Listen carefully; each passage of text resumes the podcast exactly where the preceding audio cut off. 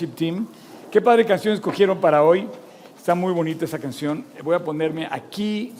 Y bueno, bienvenidos también a todos los que nos están viendo en línea. Eh, como, como hoy, hoy vamos a hablar del reino. Eh, hoy escogí la palabra clave para la, para la plática de hoy, se llama reino. Hay varios salmos y como los hemos estado viendo, que están agrupados por, eh, por el enfoque que tienen. Y el Salmo 110, junto con otros salmos, em, hablan sobre el futuro reino de Mesías, sobre el reino profetizado, por ejemplo, de Cristo cuando un día vuelva otra vez a la tierra, sobre la misma persona de David, que fue rey. Y como ustedes ven, no sé si se pueda, Champ, eh, hemos estado viendo, eh, hoy es nuestro séptimo episodio de la serie de Salmos, y hemos estado viendo los salmos a través de palabras claves. No sé si tengas una relación de las, eh, de las que hemos visto. Ahí están. Empezamos viendo las flores, cómo era un conjunto de flores que Dios nos presenta. El puente entre la referencia antigua con la referencia actual de los salmos. Estamos viendo que era música, que es música que adora a Dios. También vimos las salas, cómo las salas cubren cubren a, la persona que se ampara bajo la sombra de Dios. Dios nos ampara bajo sus alas. Vimos que hay fruto. Vimos eh, justamente que el, varón o la mujer, el hombre, el ser humano que se refugia en Dios, como decía Tony ahorita, eh, y que se ancla en Dios, que se fundamenta en Dios y que bebe de esa fuente, es como un árbol plantado junto a corrientes de agua. Y hoy vamos a ver la corona eh, podemos hablar de reino y, el símbolo puede ser un castillo, un palacio, una corona, un cetro, eh, en fin.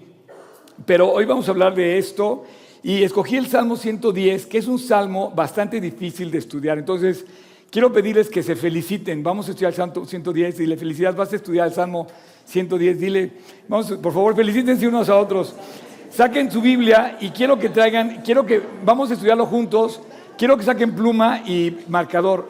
Eh, si eres de los que no marca su Biblia, no hay problema, pero traten de, traten de guardar esto en su corazón. Vamos a subrayar palabras claves y para mí ha sido un reto muy grande estudiar los salmos porque es un, es un libro muy complicado, es un libro muy hermoso, pero es un libro muy grande, tiene 150 salmos y presenta un reto verdaderamente espectacular, pero una bendición. Es el libro más grande de la Biblia, es el libro más citado, vuelvo a repetir, es el libro más citado por Cristo, y es el libro más citado en el Nuevo Testamento del Antiguo Testamento. Entonces, quiero que vamos a empezar a leer el Salmo 110 y vamos a ir subrayando ciertas palabras. Primero dice, Dios da dominio al rey, Salmo de David. Entonces pueden decir que es un Salmo de David, pueden subrayarlo, Salmo de David. El Salmo 110, espero que quede marcado en su vida, como los otros salmos que hemos comentado. Eh, dice, el Señor dijo a mi Señor, siéntate a mi diestra. Pongan primero siéntate. Subrayen esa palabra. Hasta que ponga a tus enemigos por estrado de tus pies, estrado de tus pies, si pueden subrayar esa parte. Jehová enviará desde Sión su vara de poder, si pueden poner poder. Domina en medio de todos tus enemigos. Tu pueblo se te ofrecerá voluntariamente. Si quieres poner, eh, subrayar voluntariamente. Cham, no te veo subrayando, ¿eh? no te veo subrayando. Voluntariamente, en el día de tu poder, en la hermosura de su santidad, en el seno de su aurora, tú, perdón, tienes tú el rocío de tu juventud. Juró Jehová y no se arrepentirá. Y aquí es donde está la clave de este, de este, puede ser la clave de este salmo. Tú eres sacerdote para siempre según la orden de Melquisedec. Por favor, subrayen Melquisedec. Eh, el Señor está a tu diestra, ¿ok? A tu diestra. Quebrantará a los reyes en el día de, su ira. Juzgará entre las naciones, si quieres subrayar, juzgará entre las naciones. La llenará de cadáveres, quebrantará las cabezas en muchas tierras. Del arroyo beberá en el camino, por lo cual levantará la cabeza. Si quieres subrayar, levantará la cabeza. Ok, Vamos a tratar de estudiar esta parte y el propósito, como te decía, de, este, eh, eh, de, este, de, esta, de, esta, eh, de esta serie es, es eh, poder como estudiar los salmos y bueno, mi enfoque, el enfoque personal que yo le di a esta serie es encontrar palabras claves.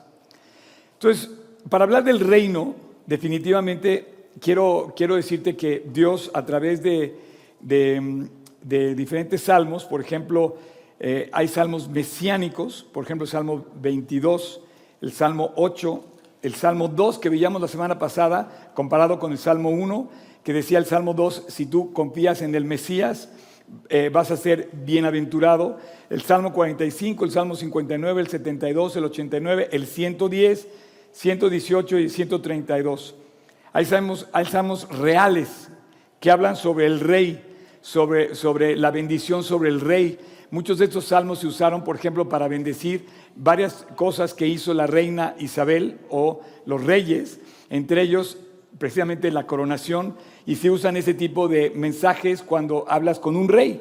O sea, sí existe un rey a quien se puede aplicar precisamente estos, estos, eh, estas, estas bendiciones que tienen esa doble referencia en el momento en que se escribieron en la antigüedad y en la actualidad al rey que está en funciones, por así decirlo.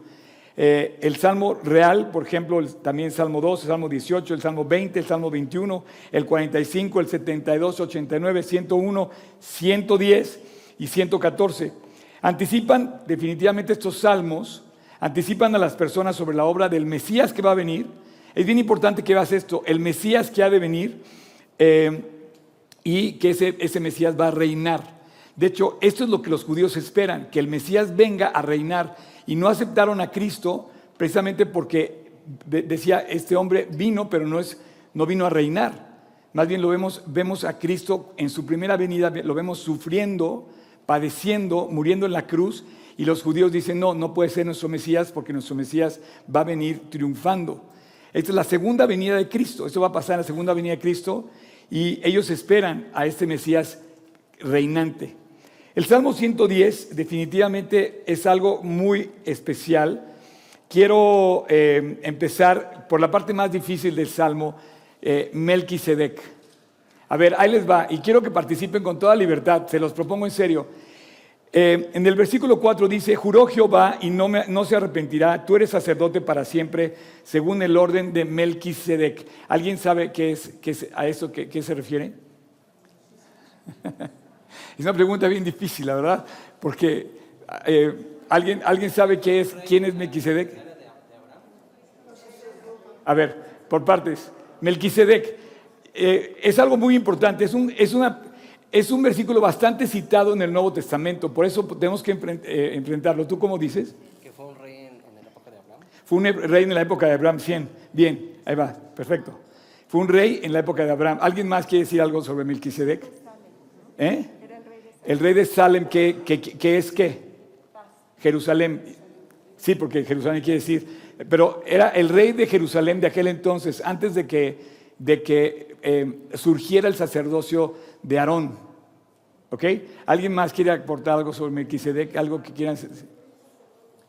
Es al, que le dio Abraham el diezmo. Sí. Primera vez. Sí. Efectivamente, Abraham le dio el diezmo por primera vez, así es.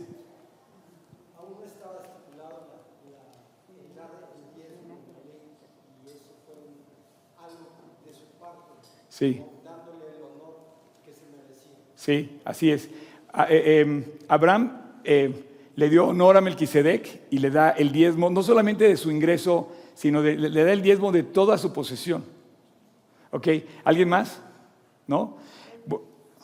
Sí. Este, no era del linaje. No. Entonces era, según eh, Jesús, tampoco representa ese linaje Sí, la figura de Melquisedec en la Biblia es una, es una figura misteriosa. Aparece, no se sabe cómo, pero aparece. Resulta que estaba reinando en Jerusalén, en Salem, príncipe de Salem. Y aparte que era rey, era sacerdote. Y quisiera que, que, pensáramos en estas, dos, en estas dos palabras, rey y sacerdote. Vamos a hablar del reino, pero curiosamente Dios usa eh, estas dos eh, palabras que en política hoy se contraponen. Si tú dices, oye, un rey no puede mezclar eh, la, religión en la política, un rey no puede hablar de religión, es más, la, reina no podía ejercer política, pero sí podía ejercer la cabeza de la Church of England, ¿no? La- por ejemplo. Pero la Biblia los presenta a este, a este hombre, lo presenta junto como rey y como sacerdote. Dice, eres sacerdote para siempre según la orden de Melquisedec. La orden oficial del pueblo de Israel era la orden del sacerdocio de Aarón. Entonces, todos los sacerdotes vienen de ahí y sirven, recuerda esta palabra, subráyala, sirven eh, al pueblo como sacerdotes. Pero un rey también, también debe servir al pueblo. Entonces, hablar de reino no es hablar de que te van a servir. Hablar de reino es hablar de que tú vas a servir. Y es más, en su toma de posesión, cuando la reina Isabel en el año 53 se entera que su padre había muerto estando ella de viaje de representación en Kenia, creo que había un era un viaje de seis meses al Commonwealth que había ido y se entera que su padre muere, de repente ella da un speech y dice que va a servir a la corona, lo cual lo debe hacer todos los reyes y en sí tú quisieras que nuestros gobernantes sirvieran así al pueblo, que fueran servidores del pueblo y supuestamente todos los gobernadores, alcaldes, directores, presidentes, primeros ministros y reyes deberían ser un servidor del pueblo. ¿Para qué? Para que el pueblo esté bien, para que el pueblo viva en libertad, para que el pueblo viva en paz, para que el pueblo pueda desarrollar sus habilidades y pueda crecer. Esa debe ser la función de un rey. Ahora, en este sentido, el que tú ostentes el liderazgo sí es muy importante. Si tú tienes, eres, eres líder de algo, es muy, es muy importante que tú ostentes ese liderazgo con, con responsabilidad, porque tú vas a marcar una pauta como líder y mucho más una pauta como nuestros presidentes o los, los, los primeros ministros o los reyes que vemos hoy en funciones en nuestra propia sociedad hoy. Pero nunca quites de vista que un reino no está para, un reino está para ser servido. Aunque sí, lo, sí se va a servir, o sí se le va a servir, pero más bien la función última de un rey o de un gobernante o de un líder es enseñar a servir y poner el ejemplo de servir. Nuestro más grande rey y sacerdote es Jesús y él vino a enseñar un servicio. Y tú y yo como cristianos, como seguidores de Cristo, deberíamos de servir. Entonces, eh, lo primero que tenemos que entender es esto, todo lo que dijeron es verdad. Melquisedec fue un sacerdote rey que curiosamente aparece en el capítulo 14 de Génesis, haciendo una bendición especial sobre la vida de Abraham, después de que Abraham tiene una victoria sobre todos los, sobre todos los eh, digamos, reinos o reyes que se levantaron en contra de, hicieron una, una guerra en la cual Lot, su pariente, es tomado preso, cautivo, y se, y se lleva a Lot con todas sus posesiones, sus esposas y sus hijos, y, Abraham va y lo recupera.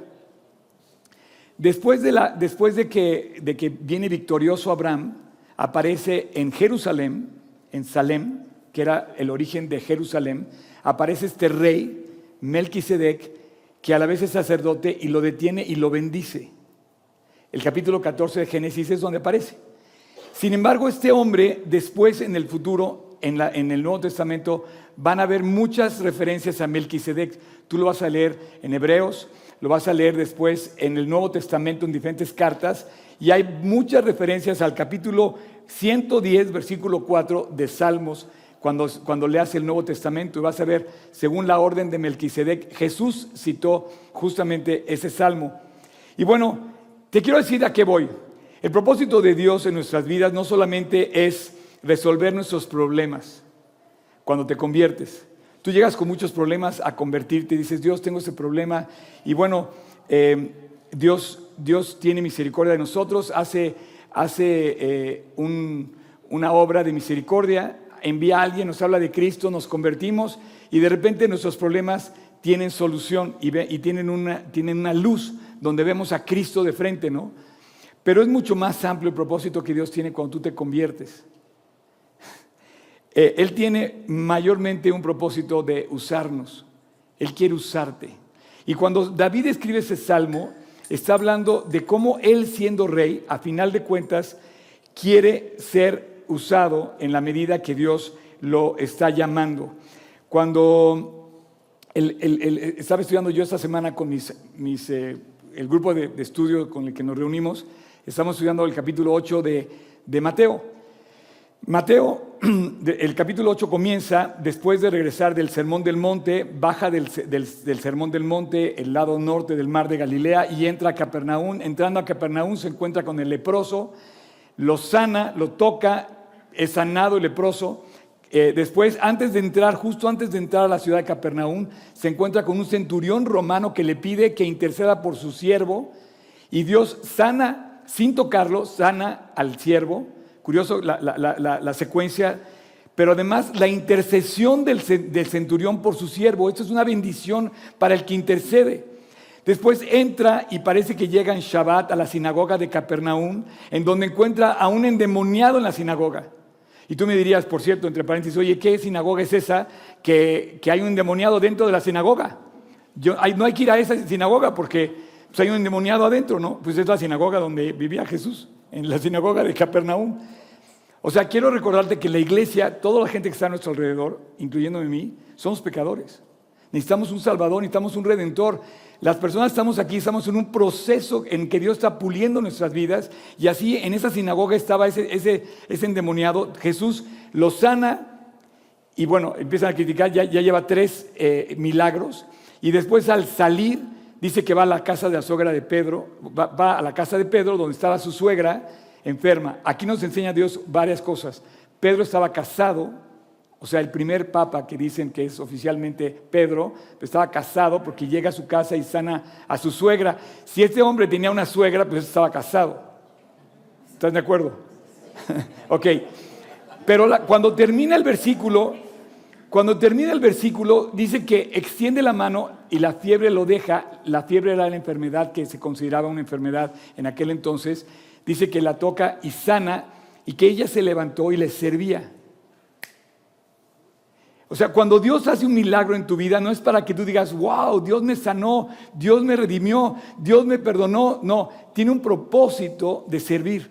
¿Por qué crees que estoy yo aquí? ¿Por qué crees que está Tony aquí? ¿Por qué están todos estos chavos aquí arriba? ¿Por qué crees que está gente que está transmitiendo en internet? Porque todos encontramos, Dios le da al hombre de, de ser embajadores de Cristo en la tierra. Sin embargo, hablando del 110, del Salmo 110, quiero decirte que tú no solamente eres un embajador de Cristo en la tierra, cada vez que tú mencionas que eres cristiano, tú estás dando un testimonio y estás dando a, a entender a las personas que tú tienes una representación de Dios en tu vida. No me quiero meter muy, muy, muy, este, muy- como que no quiero complicarla mucho, pero en cierta manera tú y yo somos eh, reyes y sacerdotes también. Oye, Oscar, no, espérame, yo, yo quería convertirme, pero yo no quería ser un sacerdote ni, ni me quiero meter en esos líos. No, pero ve lo que dice, por ejemplo, 1 de Pedro 2.9. Esta es una clásica hermosa. Y la combinación, quiero que a partir de ahora ubiques junto la palabra rey y sacerdote, junto. Entonces, segunda, 1 de Pedro 2.9 dice, mas vosotros, de esto lo hace Cristo. David fue una especie de rey sacerdote. Siendo rey, fíjate lo que hizo, siendo rey, él ordenó que Jerusalén fuera la capital espiritual y política de Israel. ¿Y qué es lo que hace David? Vestido con ropas de sacerdote, entra a Jerusalén bailando, ¿te acuerdan? Todo este drama con Mical, con su, con su esposa, llevando qué?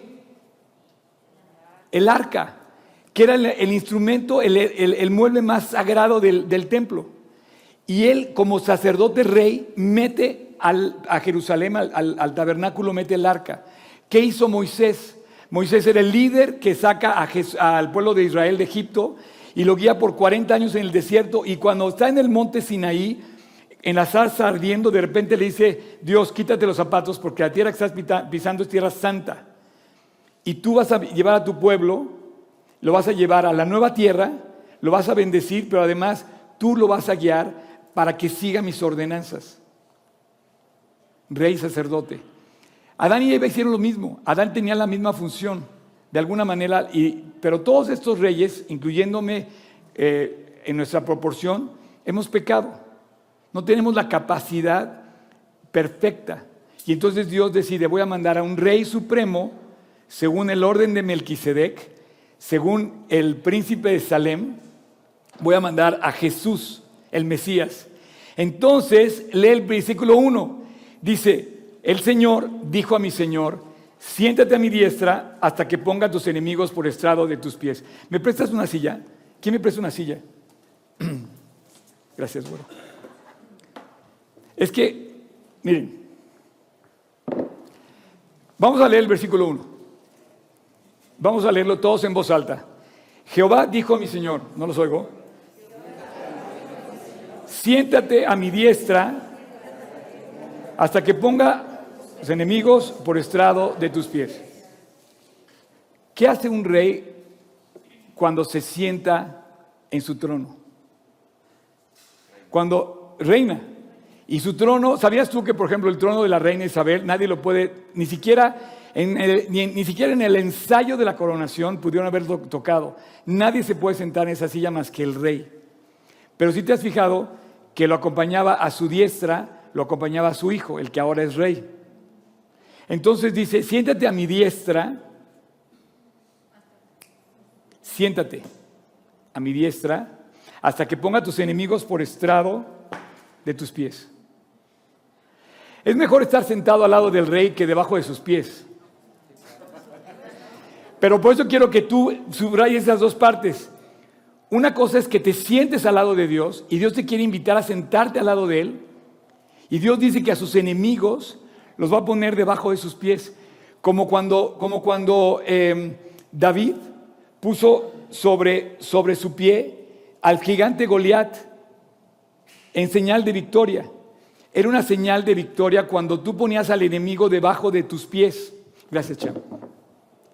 Entonces, aquí hay una posición muy importante que Dios, a la que Dios te quiere poner. Hay de dos sopas en la vida. O estás con Dios o estás en su contra. Y tú me dices, oye, Oscar, ¿por qué eres tan agresivo? No, Dios te está diciendo, vente a sentar a mi trono. Quiero invitarte a sentarte en mi trono. Ahora, la persona que está escribiendo, ese es el conflicto, porque dice, dijo Dios a mi Dios, siéntate a mi diestra. O sea, hay una conversación entre las personas de la deidad. Y aparentemente Dios Padre le dice a Dios Hijo que se siente a su diestra, lo cual Jesús después lo dice. Pero cuando hace la referencia en el, Antiguo, en el Nuevo Testamento sobre este versículo, David dice, dijo el Señor a mi Señor. Bueno, ese es el conflicto, digamos, dice, ¿de quién está hablando David? De hecho, esa pregunta la hace Cristo en una de las de, las, de los encuentros que tiene. Bueno, yo, yo podría entender que está hablando de la primera, segunda persona y David ve a los dos como dos personajes supremos a los cuales está invitando a sentarse y dice que hasta que ponga tus enemigos por, por, por estrado de tus pies y él como rey, dice, el Señor enviará desde Sión la vara de tu poder y dominará sobre tus enemigos. David siendo el rey recibe esa bendición de Dios, de decir, yo voy a estar al lado tuyo, tú vas a estar al lado mío, estaremos reinando juntos y tus enemigos van a estar debajo de tus pies. Este no es, un, no es un, deseo de venganza, no es un deseo de, de, violencia en contra de las personas, pero sí es un deseo de Dios de compartir que, que el mal va a estar un día eh, derrotado. El enemigo de Dios no eres tú, el, es tu pecado. Y ese pecado va a estar un día debajo de sus pies. Ahora, no quiero que te ofendas pensando que Dios dice, no, es que Dios me tiene con el yugo de su pie encima de mí. No, Dios tiene el yugo de su pie encima de tu pecado, no de tu persona. Él quiere llevarte a reinar a ti, a Él, junto con Él. Y definitivamente, por ejemplo, este otro versículo también dice que somos sacerdotes reyes. Apocalipsis 1 del 5 al 7. Y de Jesucristo el testigo fiel, el primogénito de los muertos y el soberano de la tierra, de los reyes de la tierra, al que nos amó y nos lavó de nuestros pecados con su sangre y nos hizo reyes y sacerdotes para Dios su Padre. Ahí sea la gloria, el imperio por los siglos de los siglos. Amén. He aquí viene con las nubes y todo ojo le verá, y los que le traspasaron y todos los linajes de la tierra er- harán lamentación por él. Sí, amén. Y bueno, si te vas un poco más profundo, eh, hay tanto que hablar de esto y ahora comprendo tantas cosas y cada vez que yo estudio la Biblia, quiero decirte que yo soy bendecido por, por ya sea que yo dé un estudio de discipulado o, eh, o, que, o que dé una prédica, porque el preparar la prédica hace que me caigan muchos veintes. Por ejemplo, este reino, este reino celestial lo, pone Dios en Jerusalén. Y curiosamente, en ese inicio, cuando aparece en Génesis 14, aparece, dice que es el príncipe de Salem, y es como el inicio de Jerusalén, antes de que Jerusalén, antes que ni siquiera el sacerdocio, ni, ni siquiera había llegado Moisés todavía. Eh, perdóname, sí, nunca, no se había formado todo, toda, esta, toda esta descendencia de sacrificio, ¿no? Eh, y tú, por ejemplo, lees Romanos 12, es un, es un versículo muy conocido de los creyentes de, de- de la iglesia. Dice, hermanos, nunca había entendido por qué te dice en Romanos 12 que, que seas un sacerdote y que entregues tu vida. Así que, hermanos, os ruego por la misericordia de Dios que presentéis vuestros cuerpos en sacrificio vivo, santo, agradable a Dios, que es vuestro culto racional. O sea, cuando te dice en Romanos 12.1 que presentéis vuestros cuerpos en sacrificio, te está hablando de justamente lo que hace un sacerdote, presentar un, sac- un sacrificio vivo. Pero dice, ustedes y yo necesitamos ser un sacrificio vivo. ¿Cómo? O sea, cuando tú sacrificas, por ejemplo, tu orgullo o sacrificamos nuestras acciones equivocadas, estamos presentando un sacrificio propio nuestro, como un, como un sacerdote que presenta la ofrenda. Y desde que surge el sacerdocio, hay una entrega y hay un servicio. Cuando pasa lo de Génesis 14 con Melquisedec y Abraham, Melquisedec bendice a Abraham y Abraham le da el diezmo a Melquisedec. Es un mano a mano. Es como lo que tú y yo debemos ser. Debemos ser amigos mutuamente bendecidos. Recibir la bendición y dar bendición. Es lo que tenemos que ser. Eso pasa con David, pasa con Moisés, pasa con Abraham y pasa con Jesús. Presentan ellos mismos un sacrificio vivo ellos, cada uno. Y esto, esto es bien interesante porque hay un precio que se paga cuando sirves a Dios. Y la verdad, ese precio no lo puedes pagar con nada más que con un sacrificio.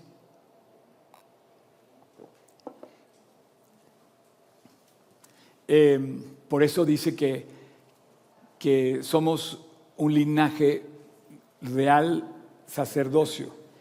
Eh, y bueno, quiero decir una cosa, estás invitado a servir. Tienes que ver cómo servir. De hecho, en el Imperio Romano los primeros eh, que sirvieron a gran escala formaron eh, las escuelas, las, academias, los hospitales. Los primeros cristianos fueron los fundadores de esto. Y cuando dejas de servir, realmente tu vida se va acercando al vacío que tenías antes de convertirte. Te vuelves egoísta, te vuelves eh, solamente centrado en ti. Cuando tú dejas de servir a los demás, estás llegando a tener otra vez ese, esa posición que tenías antes de convertirte, vacía y egoísta. Aparentemente has acumulado cosas, pero no tienes satisfacción en ellas. O sea, Dios te puede quitar el alcohol, te puede quitar las drogas, te puede quitar las mentiras, pero el tema maravilloso que, al que Dios está invitando es a servir. Por eso nos ven a los creyentes sirviendo y además, checa lo que dice en el versículo 3. Dice que se va a levantar una armada, una armada que va a pelear junto con el rey.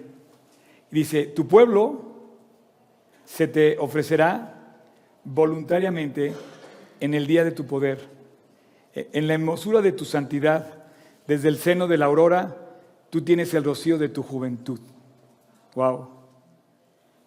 Esto, esto me encanta porque deja ver que el servicio que ofrecemos a Dios es algo completamente libre, genuino y voluntario. O, sea, Dios no, Dios no tiene mercenarios que vienen aquí a obligarte a que tú hagas un servicio, ni tiene tampoco personas a sueldo para que hagamos un servicio. Si bien el obrero es digno de su salario, el servicio que ofrecemos a Dios, todos los que servimos a Dios, y eso, por ejemplo, te vas a encontrar tú un día que vas, vas en un momento y, y- hay una persona necesitada de Dios, le vas a hablar de Dios, vas a morir a tu tiempo para darle tu tiempo a esa persona y vas a hacer un servicio a nombre de Dios para hablarle de Cristo a persona y esa persona se puede convertir y voluntariamente tú le estás hablando de Cristo a otra persona. Entonces, esta armada es voluntaria y es, y es eh, muy, eh, muy genuino. En ningún momento el, reclutamiento de Dios ha sido forzado, nunca. Nunca pienses que yo estoy aquí a fuerzas, ni quisiera que nadie estuviera aquí a fuerzas sirviendo. Cuando no quieras servir, automáticamente, o sea, eh, lo puedes dejar de hacer. De hecho, muchos lo dejan de hacer automáticamente. A veces ni siquiera dicen adiós. a veces ni siquiera dicen, oye, no voy a venir hoy al estudio, o no importa. Lo puedes hacer porque eres libre, completamente libre. Libre de, de asistir, libre de no asistir, libre de ir o de no ir, libre de hablar de Cristo o libre de no hablar de Cristo. Pero eso es algo que podemos hacer. Eh, qué increíble es descubrir que un hombre como David, y eso es lo que quiero decir también, David fue un hombre que libremente decidió servir a Dios y, y además nos habla él en estos versículos, nos habla de lo, tremendo que, de lo tremendamente seguro que se sentía en una época donde no existían pensiones de seguro para el retiro. O sea, Tú hoy, tú hoy estás feliz porque ya tienes asegurado tu futuro. Ah, no, ¿sabes qué? Jesús es increíble, tengo 50 millones en el banco, me puedo retirar y sí, vengo a la iglesia feliz y todo. Pero si no tuvieras un peso, serías como David, que sigue sirviendo sin necesidad de tener una pensión alimenticia o una pensión de retiro o un simple seguro de vida. Yo te pregunto, ¿tú estarías dispuesto a darle gloria a Dios? a levantar la cabeza, como dice al final de ese salmo, levantar la cabeza honrando a Dios, si no tuvieras seguro de vida, bueno, terrenal, porque lo tienes es eterno, Eh, si no tuvieras seguro de pensiones, mucha gente alaba a Dios porque tiene todo asegurado. Yo te pregunto, qué increíble testimonio de un hombre que escribe el Salmo 110, seguro de lo que estaba haciendo, sin tener nada seguro materialmente hablando. Lo que este hombre ha dejado plasmado en los salmos, ¿sabes qué es? El seguro más grande que tú tienes y yo. Tu verdadera relación con Dios. Tu vivencia con Dios. No hay otra. Tú puedes tener 50 millones en el banco y ser un miserable, o puedes tener un peso en el banco y vivir completamente satisfecho y en paz. La diferencia va a ser tu relación con Dios. Dijo el Señor a mi Señor, siéntate a mi diestra hasta que tenga a tus enemigos por estrado de tus pies. ¿Sabes lo que está diciendo David en el fondo? Mi Dios me va a llevar a la victoria. Y yo voy a tener a mis enemigos un día debajo de mis pies. Y yo voy a estar sentado al lado de su trono. Pero eso depende de, su relación con- de tu relación con Él. Es Vemos al Mesías, vemos al sacerdote y vemos al rey presentándose. Este notable salmo es una de las porciones más citadas del Antiguo Testamento en el Nuevo Testamento. El Salmo 101, esta parte que dice, dijo el Señor a mi Señor, siéntate a, mi diestra hasta que ponga a tus enemigos por, por debajo de mis pies, eh, lo vemos, lo vemos perfectamente representado en el Nuevo Testamento. Por ejemplo, si tú te vas a Apocalipsis, ¿quién, quién me presta un... ¿Quién quiere ayudarme a leer? ¿Quién dijo yo? Bueno, pero alguien que no sea del, del staff. ¿Quién dijo yo? Necesito un, necesito un micrófono. Ok, Luli, vente. Y, este, vamos a hacer una mano a mano. Vente, este, Arturo de un lado y Luli del otro. Por favor, Luli, vamos, ve buscando Apocalipsis 3.21. Y Arturo, pon- ponte de este lado y ve buscando, por favor, eh, Mateo 22. Ahorita te vamos a pasar un... eh, ok, a ver, Luli. Saluda a la cámara ya. Mira, ahí está- te están viendo. ok. Apocalipsis 3, 3.21. Si quieren ustedes, por favor, ¿algo está pasando con mi, con mi micro? ¿Todo bien? ¿Ya, ya tienes tu micro?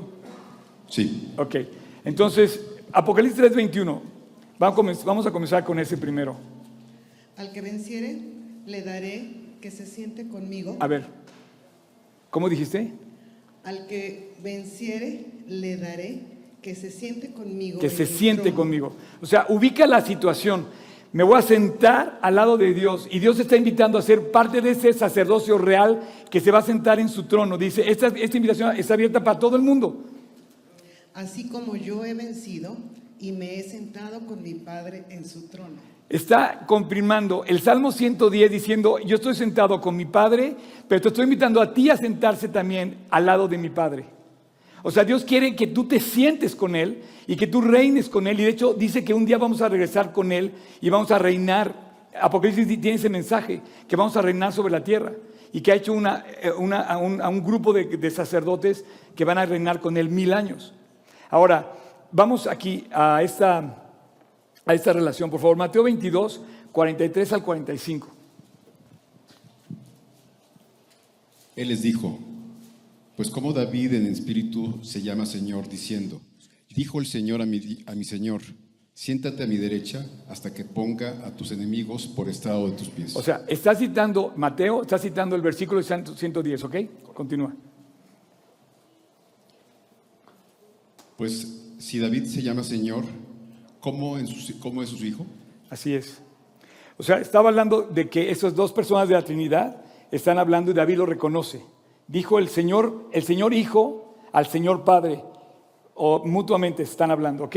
Ahora, quiero que lo menciones, por favor, en, en- en- en Hechos 2, 34, 35, y si quieres buscar 1 Corintios 15, 21, 25.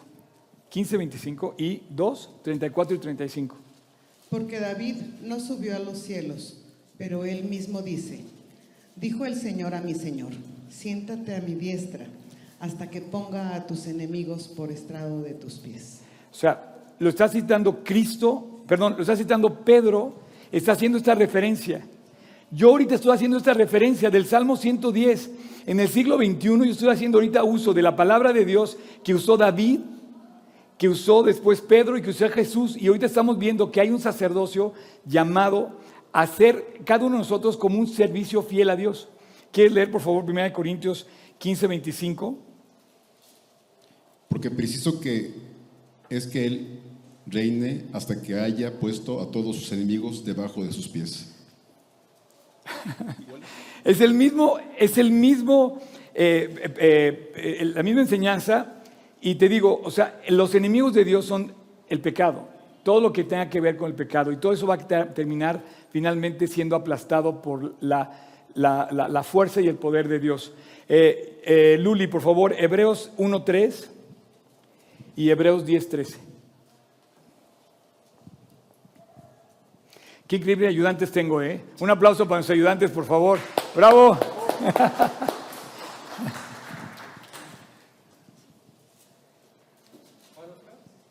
Hebreos 10:13. 10.13 y 1.3. Y 1.13. 1.13. estoy. Pues, ¿a cuál de los ángeles dijo Dios jamás? Siéntate a mi diestra hasta que ponga a tus enemigos por estrado de tus pies. ¿A cuál de los ángeles dijo Dios jamás? Siéntate a mi diestra hasta que ponga a tus enemigos por estrado de tus pies. No se lo dijo a ningún ángel, se lo dijo a la otra persona de, la, de la autoridad suprema que es la persona de la Trinidad, ¿ok? Eh, Hebreo- esto es bien importante que aparezca en Hebreos, porque el libro de Hebreos estaba hecho para los judíos que seguían el orden de Aarón, pero justamente Abraham, uno de los patriarcas, uno de los principales de Israel, lo bendice Melquisedec. Entonces los judíos no pueden negar el sacerdocio o la orden de Melquisedec. Ujú. De ahí en adelante esperando hasta que sus enemigos sean puestos por estrado de sus pies. Así es. De ahí en adelante, hasta que, esperando hasta que sus enemigos sean puestos por el estado de sus pies. Bravo, gracias. Eh, si quieren, le pueden devolver el, el micrófono aquí a... Gracias, Cham. Eh, no sé si lo estoy confundiendo más, pero siento que está muy interesante este Salmo 110. Eh, quiero concluir en el caso de David, las palabras que Dios está citando, obviamente son, eh, eh, tiene una doble referencia porque David tenía enemigos que injustamente lo perseguían. ¿Tú tienes enemigos que injustamente te persiguen? Bueno, Dios escribe en un salmo también, David dice, exhibirá tu justicia como la luz y tu derecho como el mediodía, porque va a pelear tus batallas Dios. Y cuando Él descubre que no tiene que pelear sus propias batallas, esto de verdad es increíble, David está escribiendo el salmo y de repente dice, Dios me va, a llevar a la victoria. Y va a decir algo increíble en la segunda parte del salmo. ¿Están listos? Está a partir del versículo 5, 6 y 7. Y va a decir David, eres tú Dios, eres tú el que va a poner a mis enemigos a cuenta. Yo no. Aunque tú vas a pelear conmigo, eres tú que me vas a dar la victoria. Dice, el Señor está a tu diestra. Él quebrantará a los reyes en el día de su ira. Él juzgará entre las naciones. Él las llenará de cadáveres. Él quebrantará las cabezas de muchas tierras. Y del arroyo del camino beberá, por lo cual levantará la cabeza. Hijo, eso me hace increíble. Véanme, véanme, ¿me ven? ¿Qué hago yo aquí? Estoy agachando la cabeza. ¿No se han fijado cómo caminaba la reina Isabel y cómo camina el príncipe? No pueden agachar la cabeza, siempre van con la cabeza levantada. Entonces, cuando tú ves en el Salmo que dice, Él levantará la cabeza, Él levantará tu cabeza. Él la levantará. En lugar de estar cabizbajo y triste, Él va a levantar tu cabeza para que la pongas hacia, hacia arriba, hacia el cielo y tengas el ánimo de seguir adelante. Él va a levantar tu cabeza porque Él mismo va a estar contigo. Él es el que camina, te abraza y camina contigo. La batalla la va a llevar Él y va a hacer que tú finalmente cuando ganes, levantes la cabeza. Todos los que ganan, todos los que ganan, todos están felices, levantan la cabeza. Normalmente cuando estás triste, agachas la cabeza. Cuando estás derrotado, agachas la cabeza. Nunca me había, me había fijado en algo tan sencillo que dice el Salmo. Dios levantará la cabeza de aquel que está triste, de aquel que está cabizbajo. Dios levantará tu cabeza, como la de un rey. Observa a los reyes, cómo caminan siempre. Es más, cuando lleva la corona, cuando ves, cuando ves una toma de la coronación de hace 70 años de la reina, ni de broma agacha la cabeza. Ella hasta parece que va forzando que la corona debe, verse y, su vista debe estar, ni de broma se podía caer la corona. Creo que pesaba 7 kilos o 5 kilos. Y decía, tengo que practicar esto porque no se me puede caer la corona. Por supuesto que no se puede caer. Porque una persona que camina al lado de Dios siempre camina con la cabeza levantada porque Dios está contigo. Y ojalá entendamos que debemos caminar en la vida con Cristo en el corazón como la corona, como rey. Y dice que ha hecho un cuerpo de reyes de un linaje real, sacerdotes, que reinaremos con Él mil años. Yo te invito a que tú, de verdad, camines en la vida con la cabeza levantada, que reconozcas la autoridad del Mesías, de tu Mesías sobre tu vida y sobre la autoridad de todos los demás, porque dice que Él quebrantará a los reyes en su día de su ira. Todos los reyes estarán bajo el dominio de Dios. Su voz irá adelante. Eh, su voz, aparte la voz de Dios, es esa espada de dos filos que penetra todo. Entonces la voz de, del rey es la palabra de Dios profunda, que es la palabra que hace nuestro, nuestro servicio. Y bueno, finalmente eh, Dios concluye invitándonos a,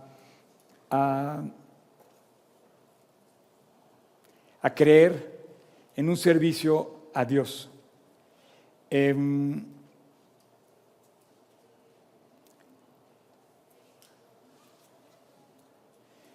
por ejemplo, ahí en Hebreos, es que vamos a leer varios, varias referencias a esto y ya con esto vamos a terminar.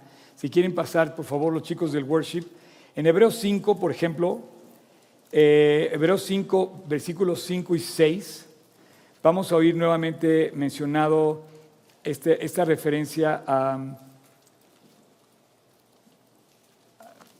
Dice, así tampoco Cristo se glorificó a sí mismo haciéndose sumo sacerdote, sino que Él dijo, tú eres mi hijo, yo te he engendrado hoy, como también dice en otro lugar, tú eres sacerdote para siempre, según el orden de Melquisedec. Em, en el 5.10, un poquito más adelante, dice, y fue declarado por Dios sumo sacerdote según el orden de Melquisedec en el versículo 6:20, si quieres darle vuelta, dice, donde Jesús entró por nosotros como precursor, hecho sumo sacerdote para siempre según el orden de Melquisedec. En el 7:17, pues se, da testimonio, bueno, si quieren pueden irlo, eh, 7:17, dice, pues se da testimonio de él, tú eres sacerdote para siempre según el orden de Melquisedec. En el 7:21, eh, por tanto, Jesús es hecho fiador de un nuevo pacto. Eh, perdóname. Sí, perdóname, perdóname, perdóname. 7.21. Porque los otros ciertamente sin juramento fueron sacerdotes, pero este, con el juramento del que le dijo, juró el Señor y no se arrepentirá, tú eres sacerdote para siempre, según el orden de Melquisedec. Eh, entonces, Alzará tu cabeza, Dios, y tú le honrarás. Em, ¿Cuántas veces hay referencia a, a, esta, a este salmo? Eh, 620, 620, ok. Ah.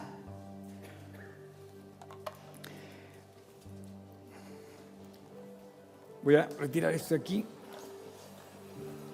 Muchas gracias, güero.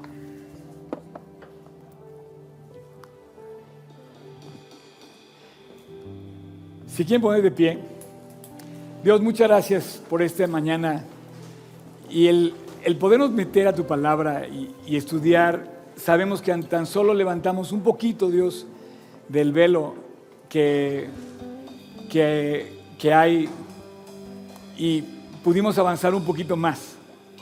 Dios, gracias porque tu palabra es una ruta clara que, que, tiene principio y fin perfecto, en donde vemos tu plan y cómo, cómo diseñaste todo desde un principio aquel llamado Dios de bendición, cuando este hombre Melquisedec bendice a Abraham, ¿cómo quisiéramos tener a alguien así, Dios, que nos bendijera? Que bendijera nuestro futuro, que bendijera nuestra persona, que bendijera nuestra vida, nuestra familia, nuestra escuela, nuestro trabajo, todo lo que hacemos, Dios. Necesitamos un sacerdote supremo, un sumo sacerdote que extienda su mano, que abrace, que haga el sacrificio a favor del hombre que somos perdidos y pecadores. Pero a ti no se te escapó, Dios. Tú enviaste este llamado de hacer este linaje escogido, este real sacerdocio, este pueblo adquirido por Dios para que anunciemos las virtudes de aquel sumo sacerdote que eres tú que nos bendice con su vida, que nos alienta con su palabra, con su amor, que nos abraza todos los días, que nunca nos deja, que siempre está, que tiene planes de bendecirnos y no de maldecirnos, que tiene la invitación puesta para sentarnos al lado de su trono. No, Señor, no lo podemos comprender. Es demasiado grande. Es demasiado grande el llamado y yo te doy gracias por esta, llama, esta mañana poder compartir un poquito de tu preciosa y tremenda palabra, la Biblia. Gracias Jesús, eres el personaje principal, de principio a fin de este libro. Y eres el, el personaje principal en nuestro corazón.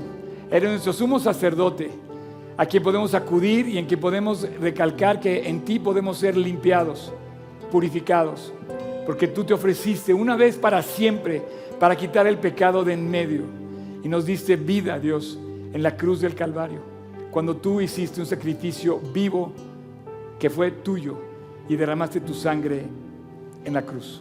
En tu nombre, Jesús. Amén.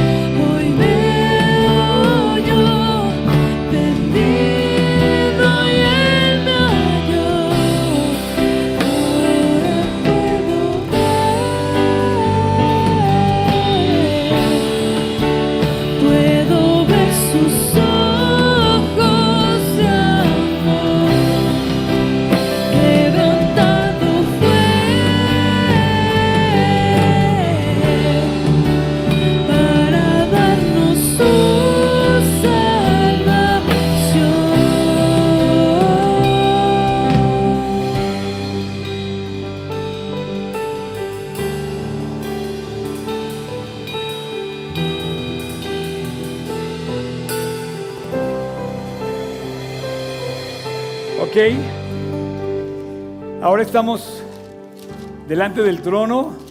Acabamos de ver el Salmo 110, delante, de- delante del Rey. Dijo el Señor a mi Señor, siéntate a mi diestra, hasta que ponga a tus enemigos por debajo de tus pies. ¿Qué lugar quieres estar? ¿Quieres estar a su mesa, en su mesa o quieres estar debajo de sus pies? La invitación de Dios es así. Dice, por tanto yo te aconsejo que de mí compres oro refinado en fuego para que seas rico y vestiduras blancas para vestirte y que no se descubra la vergüenza de tu desnudez. Y que unjas tus ojos con colirio para que veas. Yo reprendo y castigo a todos los que amo. Sé pues celoso y arrepiéntete. Nuestra única forma de reconocer y inclinar el rostro delante del rey es decir, Dios, perdóname. Sé pues celoso y arrepiéntete. Porque aquí yo estoy a la puerta y llamo. Si alguno oye mi voz y abre la puerta, entraré a él y cenaré con él y él conmigo. Al que venciere, le daré que se siente conmigo en mi trono. Así como yo he vencido y me he sentado con mi Padre en su trono. El que tiene oídos, oiga lo que el Espíritu dice a las iglesias. La invitación está hecha a todo el que quiera. O sea, Dios te quiere llevar a su trono, quiere llevarte a su mesa, quiere, fue a preparar lugar para ti. Y si tú quieres, tú te puedes sentar a su lado. Y dice, sé pues celoso, sé pues celoso y arrepiéntete. Si alguno oye mi voz y abre la puerta, entraré a él. Y Dios está llamando a la puerta de tu corazón esta mañana. ¿Qué le vas a decir? Si tú le quieres decir que sí, le quieres pedir perdón, te quieres arrepentir de tus pecados, quieres abrir la puerta y quieres aceptar su invitación a sentarte con Él, cierra tus ojos y voy a terminar con una oración. En tu corazón, si tú quieres, dile, Padre, ahí en silencio en tu corazón, Señor Jesús, te necesito. Te invito a mi corazón. Entra a mi corazón y a partir de hoy dame esa vida. Gracias porque ese sacrificio, este intercambio, esta entrega, tú la hiciste por mí. Ahora yo quiero entregarme a ti y te quiero pedir perdón y te quiero pedir que entres a mi corazón y quiero ser tuyo y que tú seas mío. Ven a mi vida, Jesús. Ven a mi corazón y quédate ahí para siempre. Y a partir de hoy, quiero que tú seas mi Señor y mi Salvador. Te lo pido en tu nombre, Jesús. Amén.